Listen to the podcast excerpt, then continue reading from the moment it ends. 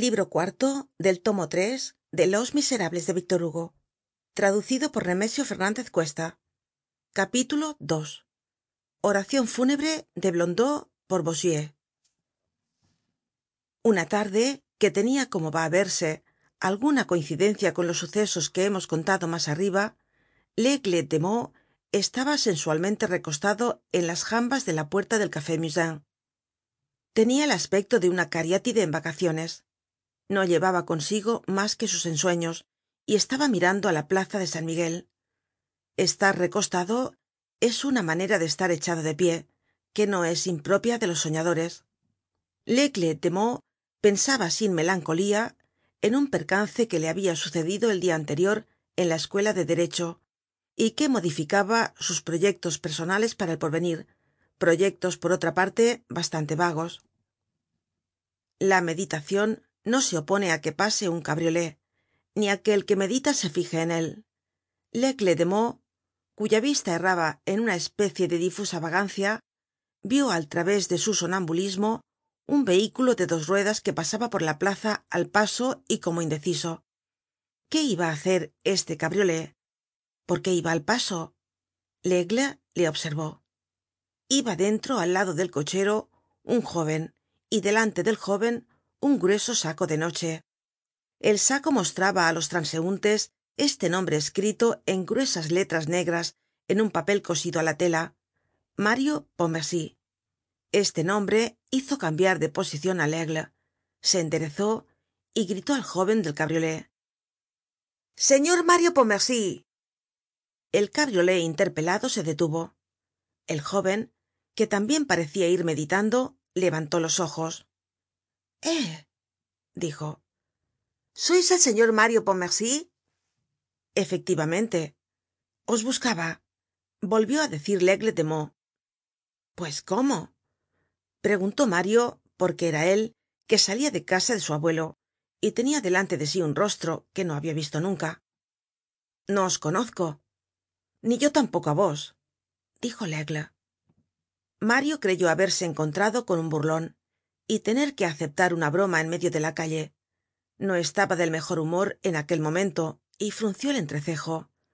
Pero laigle de meaux imperturbable prosiguió. No fuisteis anteayer á la cátedra es posible. Es cierto. Sois estudiante preguntó mario. Sí señor como vos. Anteayer entré en clase por casualidad ya comprendereis que alguna vez le dan á uno estas ideas. El profesor iba á pasar lista y no ignorais cuán ridículos son todos los profesores en este momento. A las tres faltas os borran de la matrícula. Sesenta francos perdidos. Mario empezó á escuchar. Laigle continuó. El que pasaba lista era blondeau ya le conoceis tiene una nariz muy puntiaguda y muy maliciosa que olfatea con delirio á los que faltan á clase principió socarronamente por la letra p. Yo no escuchaba porque no estaba comprometido en esa letra. La lista no iba mal no habia ni una radiacion porque todo el universo estaba presente. Blondeau estaba triste y yo me decia blondeau amor mio hoy no harás ninguna ejecucion pero de repente llama á mario pontmercy nadie responde. Blondeau lleno de esperanza repite mas fuerte mario pontmercy y coge la pluma. Caballero yo tengo corazon y me dije rápidamente ese es un buen muchacho á quien van á borrar de la lista. Atencion este es un verdadero vividor que no es exacto. No es un buen discípulo. No es un gastador de bancos. Un estudiante que estudia. Un barbilampiño pedante. Profundo en ciencias letras teología y sapiencia uno de esos talentos rudos prendidos con cuatro alfileres uno por cada facultad. Es un honrado perezoso que anda vagando que practica las novilladas que cultiva las modistas que hace el amor á las bellas y que quizá en este momento esté en casa de mi querida. Salvémosle. Muera blondeau en aquel instante blondeau mojaba en el tintero su negra pluma de borrar paseó su fiera pupila por el auditorio y repitió por tercera vez. Mario pontmercy yo respondí presente y esto hizo que no os borraran. Caballero dijo mario y que el borrado haya sido yo añadió laigle de meaux. No os comprendo dijo mario. Laigle continuó nada mas sencillo.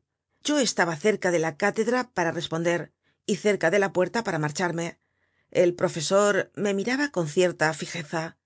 De repente blondeau que debe ser la nariz maligna de que habla boileau salta á la letra l. La l es mi letra porque soy de meaux y me llamo lesgle. Laigle interrumpió mario. Qué hermoso nombre. Caballero blondeau llegó á este hermoso nombre y gritó laigle yo respondí presente entonces blondeau me miró con la dulzura del tigre se sonrió y me dijo si sois pontmercy no sois laigle el águila frase que parece poco cortés para vos pero que era muy lúgubre para mí. Dicho esto me borró. Mario esclamó caballero cuánto siento ante todo dijo laigle quiero embalsamar á blondeau con algunas frases de sentido elogio. Le supongo muerto para lo cual no habría que cambiar mucho en su delgadez en su palidez en su heladez en su rigidez y en su fetidez. Y digo erudimini qui judicatis terram aquí yace blondeau. El blondeau nariz el blondeau nasica el buey de la disciplina. Vos disciplinae el moloso de la consigna el ángel de la lista que fue recto cuadrado exacto rígido honrado y repugnante. Dios le borró como él á mí. Siento tanto replicó mario. Jóven le dijo laigle de meaux sírvaos esto de leccion sed mas puntual en adelante. Os pido mil perdones. No os espongais á que borren á vuestro prójimo. Estoy desesperado. Laigle soltó una carcajada. Y yo muy alegre estaba ya á punto de ser abogado y esta raya me salva. Renuncio á los triunfos del foro. No defenderé á la viuda ni atacaré al huérfano. Nada de toga nada de estrados. Mi radiacion está obtenida. Y á vos os lo debo señor pontmercy. Debo haceros solemnemente una visita de agradecimiento. Dónde vivís en este cabriolé dijo mario. Señal de opulencia respondió laigle con tranquilidad os felicito. Teneis una habitacion de nueve mil francos por año. En este momento salió courfeyrac del café.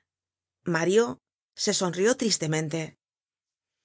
Estoy en esta casa desde hace dos horas y deseo salir de ella pero esta es una historia y no sé á dónde ir. Caballero dijo courfeyrac venid á mi casa. Tengo la prioridad observó laigle pero no tengo casa cállate bossuet repuso courfeyrac. Bossuet dijo mario creia que os llamabais laigle el águila. De meaux respondió laigle y por metáfora bossuet. Courfeyrac subió al cabriolé cochero dijo hostería de la puerta de santiago. Y la misma tarde mario se instaló en un cuarto de la hostería de la puerta de santiago al lado de courfeyrac